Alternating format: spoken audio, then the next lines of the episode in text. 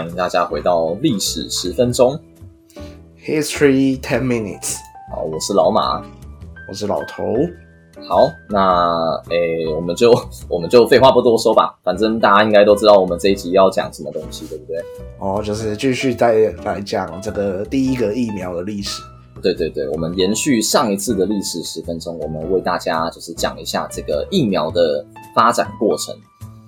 好诶那我们上次就是讲到了这一个呃人痘技术的发明，对不对？就是你可以说是牛痘技术的前身。那它在就是一六呃十七世纪的时候呢，已经在鄂图曼土耳其帝国呃有被施行已久了。嗯不，过这个东西真正的要进入欧洲呢，还要等到就是十八世纪的时候。哦，那么晚。对，呃，其实也就再过个几十年啦。嗯，那把这个人痘技术传入欧洲的这个过程呢，有一个必须要提到的人，他叫做玛丽沃特利蒙塔古夫人。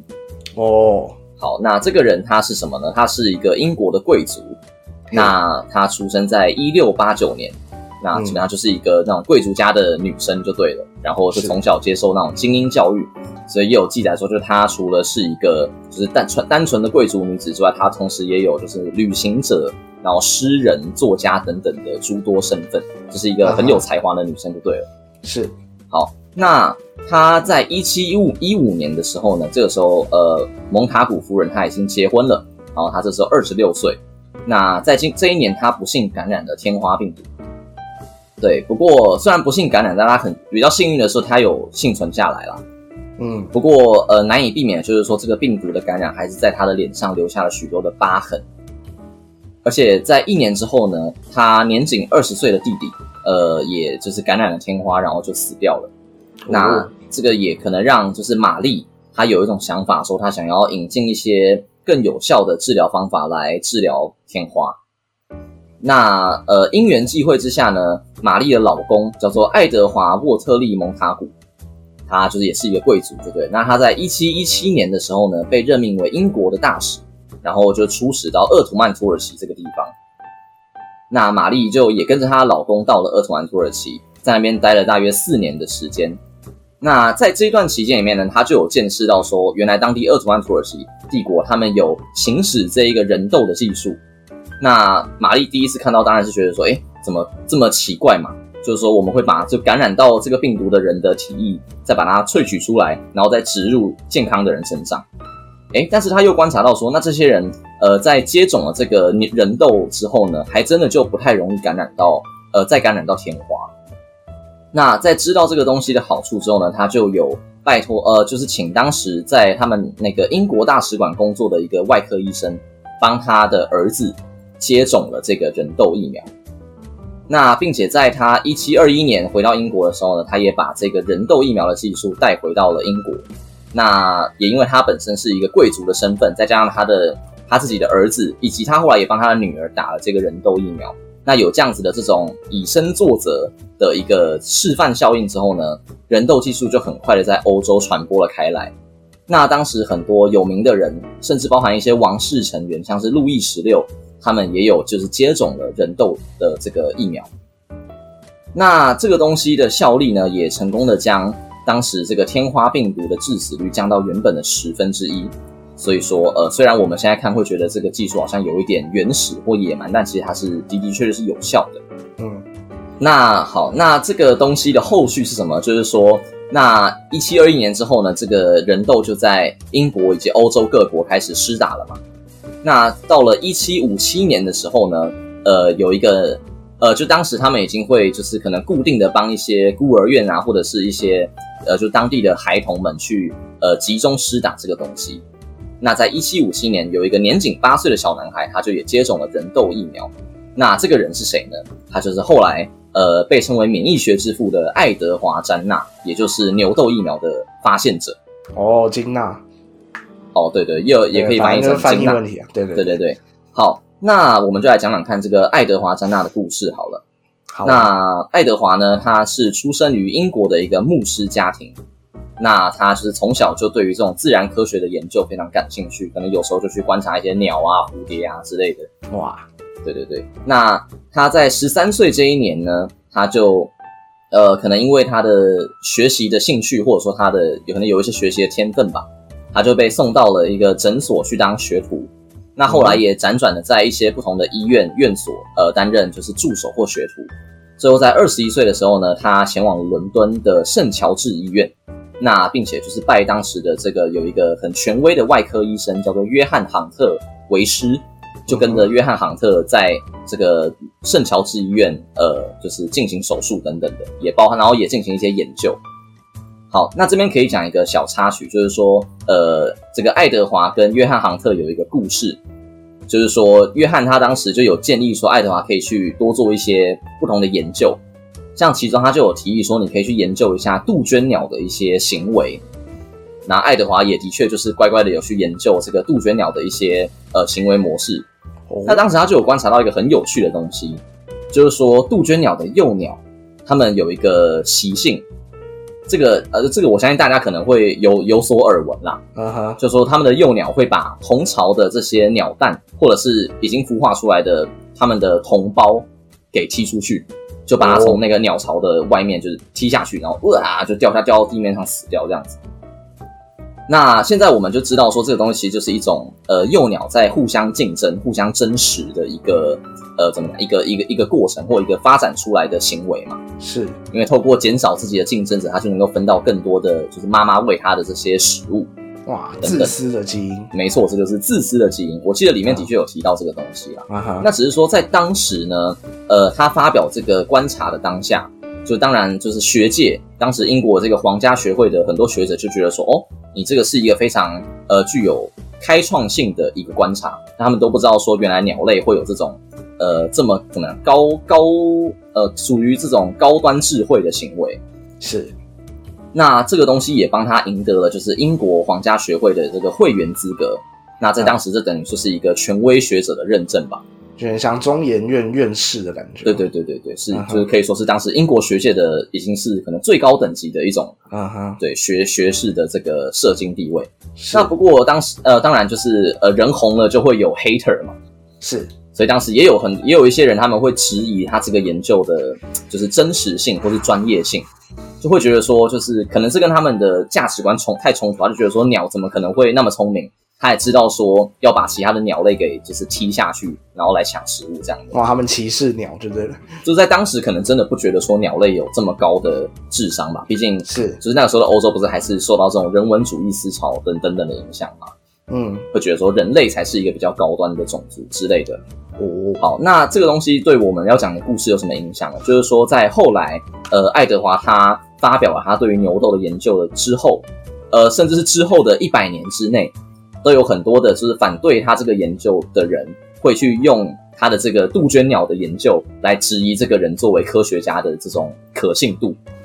哇，听起来跟现代也没什么太大的差别。哦，确实啊，就是欲加之罪，何患无辞嘛。哇，只要找到找到材料，都可以拿来抹黑别人。嗯，没错。那他这个东西是一直到一九二零年代，就是相机被发明之后呢，那透过就是有人真的拍摄到杜鹃的幼鸟把它的同胞给踢下，就踢出巢外的这个照片。才彻底的帮爱德华洗刷了他的冤名，这样子。哦，原来如此。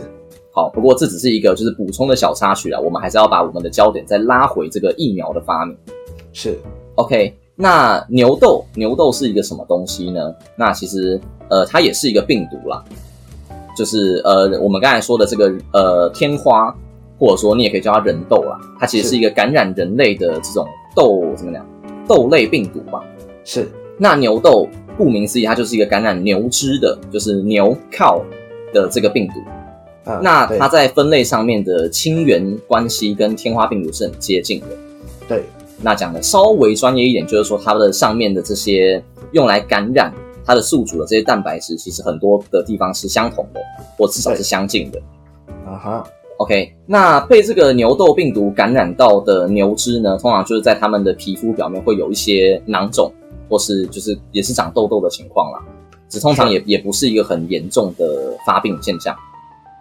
那当时有发现说，就是因为他们当时会有这种挤牛奶的女工嘛，会去呃帮这些牛挤牛奶。那当时就有发现说，如果这些女工她们的手上是有伤口的话，那可能就会遭受到这个牛痘病毒的感染。哦，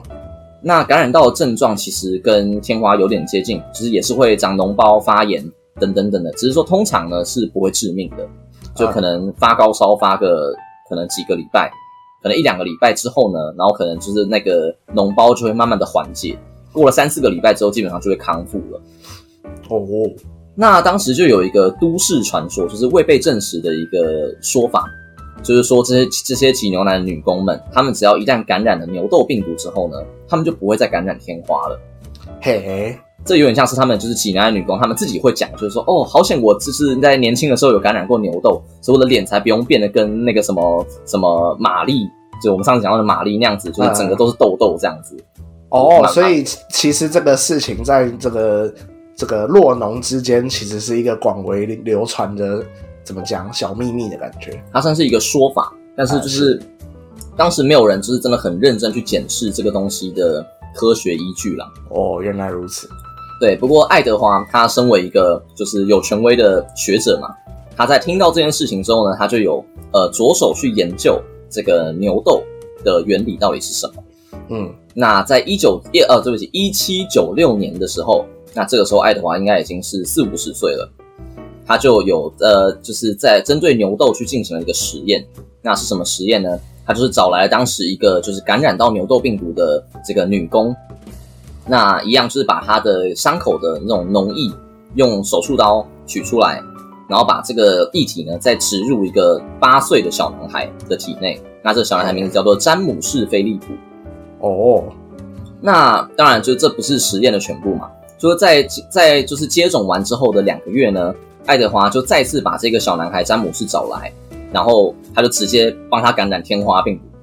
哇，好哇，我我很好奇他有没有就是征询这个小男孩的父母或他本人的同意啊？如果没有的话，对，应该是有啦。就是但是没有没有没有，我相信当时可能没有那么的顺利，就可能也是经过一些那种说服啊，然后被质疑等等等的。但总之呢，这个小男孩他在就是第二次就是被被这个爱德华就是弄了天花病毒进去之后呢，诶，很神奇的是，这个小男孩他居然没有发病，嘿，就没有发，就真的像是这些济南女工他们所说的，他就没有发展出这种天花病毒的很严重的感染情况。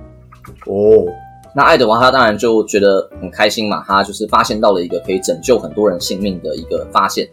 是那虽然他当时就是还只经过这个研究以及可能少数几次的这个接种的情况而已，但他就把他这个他把他这些研究成果就发布在当时的学界里面。我不太确定当时的的那种期刊是长什么样子，那可能也是发发布在那种医学的刊物上面吧。啊哈，那他把他的他发现的这一种治疗方法呢，命名叫做 vaccination，也就是我们现在讲的就是疫苗的这个英文单字啊。啊，对啊对啊，不过可以补充一点，就是说这个 vaccination 的字根，就是它前面的这个呃 vac v a c c 的这个部分呢，对，其实是源自于拉丁文里面的就是 vaca 或 vaca，我不太确定怎么念。啊哈，那这个是牛的意思。哦，那当时的其实会叫牛痘病毒，会呃在拉丁牛痘病毒在拉丁文里面的称法就叫做 va vaccinia，哦，就 v a c c i n i a，所以它就等于是直接把牛痘病毒来作为它这一个疗法的的的名字就呃的意思。哦那这个东西到后世就变成了我们对用用来称呼疫苗的一个单字。所以反而我们现在称呼所有的疫苗，其实它的本意都有一种牛牛的什么什么东西。对对对，，所以与其说就是牛痘疫苗，呃，牛痘是第一个疫苗，倒不如说其实牛痘就是疫苗。哦哦，原来对，这是一个嗯蛮酷的好英文小知识。哇，那我们应该去打牛痘疫苗就可以那个啦，就可以防范武汉肺炎才对。哦，说天下武功出少林，所以我们只要 学少林的武功，就可以学会全世界的武功，地球疫苗出牛痘。哦，不是，不是，我作为一个就是生物学科的人，我必须要要撇清这个错误资讯。好啦，好啦，那那当然，他发布了这个研究之后呢，大家呃，这个东西很快就传出去了，就是能够发现一个就是更加有效率而且更加安全的这个疗法，那当然就是被各各路人马或各个国家争相使用。是那在一七呃一八零零年，也就是他这个实验进行后的四年后呢，大部分的欧洲国家已经开始有这个接种牛痘的安排了。是那当然，这个在当时呃还有一些人使用的这个人痘的疗法呢，就逐渐的被牛痘给取代掉。是那最后在一八四零年的时候呢，就在英国就禁用了人痘的疗法。它就是被完全的取代了。嘿，好，那以上这个就是呃牛痘的这个发展的过程。嘿，那不过说，呃，就是说人类虽然发展呃发明出了牛痘啦，只是说我们跟天花病毒的抗战还是继续持续着，就并没有说马上就把天花病毒给根绝了。是因为其实像我们现在也知道嘛，就是其实病毒它是会它是会突变的，它是是会演进的，所以有点就是会有一种道高一尺魔高一丈的这种呃不断的竞争关系。对，那我们人类最后呢，呃，战胜了那个天花病毒是在一九八零年的五月。是对，这时候就是世界卫生大会，它正式的宣布说，天花病毒已经从这个地球上面消失了。嘿，对，所以你看，就是从它进行一个研究，然后发表它的成果之后，足足过了将近两百年，对，我们才真正的打赢了这个病毒。哇，所以这个才是真正的百年战争对，呃，甚至可能两百年战争。哇，对，那啊，也就是说，就其实，在我的想法里面啊，就是说，其实呃，抗疫或者是就是打倒一个病毒，它其实从来就不是一件一触可及的事情。是对对对，就是说，我们都会觉得说，好像我们只要发明出了某种疫苗，那我们就可以直接的把某一个病毒给驱逐出去。嗯但实际上，像现在流感疫苗也是每一年都还会有新的流感疫苗出现嘛，就是它是一个不断不断 update 的一个一个疗法。是。啊，所以说我觉得大家就是在呃看到说有些疫苗就是可能有一些，就是你不确定说它的药效、它的疗效很呃够不够高，或者它有一些就是其他的这种呃片副作用等等的时候呢，就是你可以你可以再回去想想说疫苗它发展的过程，那其实从、哦它从来就不是一个完美的东西啦。没错，我的意思是这样子，而且就是怎么讲，那个时候就是最早的疫苗，你就可以看得出来，就是它其实也是透过呃生其中另外一种没那么严重的病来抵抗另外一个更严重的病人。对，没有错。对啊，然后你看，直到发展到今天，已经变成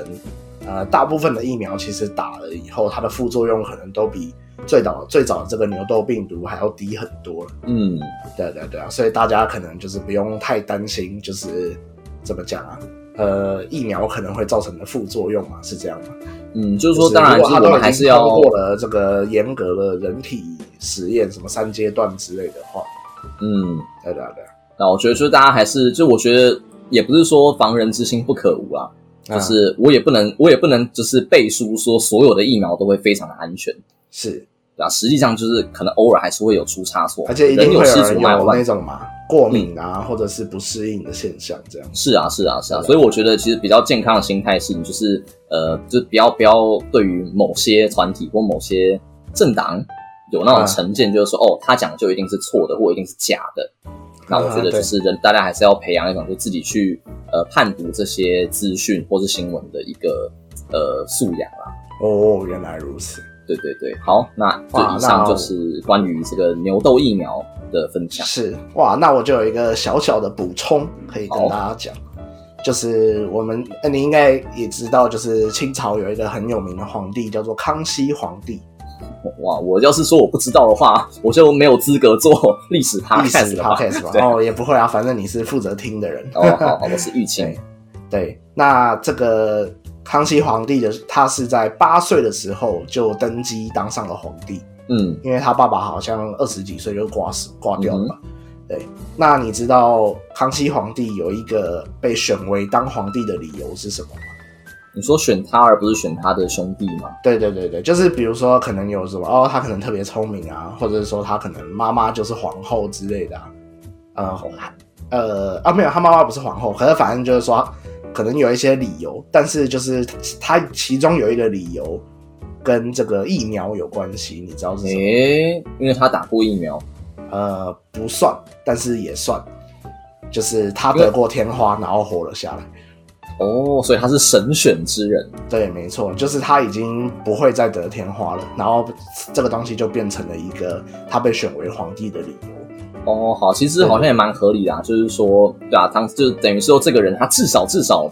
呃，因为天花或因为这这个病而死掉的几率比较少，所以他对于安稳这个国事是呃有一个相对的的优势。而且就是那个叫什么，他们满清的这个皇帝，他们其实也对于这个怎么讲天花非常的防范，他们还有一个措施，嗯，就是他们有那个怎么讲？因为蒙古在当时也是这个满满清帝国的这个怎么讲啊，藩属或或者是他们的臣子的感臣民的感觉嘛。嗯哼，但是他们有一个规定，就是呃，住在蒙古的这些蒙古人啊，他们是不能进入北京城的。哦对对，因为他们好像得天花的风险比较高，这样子。哦，然后只有就是皇帝他们每年可能冬呃夏天的时候去这个热河的避暑山庄避暑的时候，蒙古人才能够在热河见到皇帝这样子。嗯，对对对对对，所以就是还蛮酷的一个小故事这样子。表示天花当时真的是世界各地都流行嗯，对啊。因为据说好像康熙他爸爸顺治皇帝呃的死因，其中一个可能性就有可能是天花，就是他的死因是不太明确啊，但是有可能有一个原因是天花这样子。嗯，对对对对对，所以可能这这也造成了就是清朝的这个满洲人们对于这个东西很防范这样子。嗯哼，对对对，哦，OK，好了，我的补充完了。好，那反正所以以上就是这期的历史十分钟。好，然后我哦，我还有再想到一点，就是我们这一集就是可以配一个主题曲，叫什么？就是刚刚你不是讲说这个那个 vaccination 嘛？还是什么？就是疫苗的英文，嗯，它的字根不是那个吗？牛的什么瓦卡吗？对啊，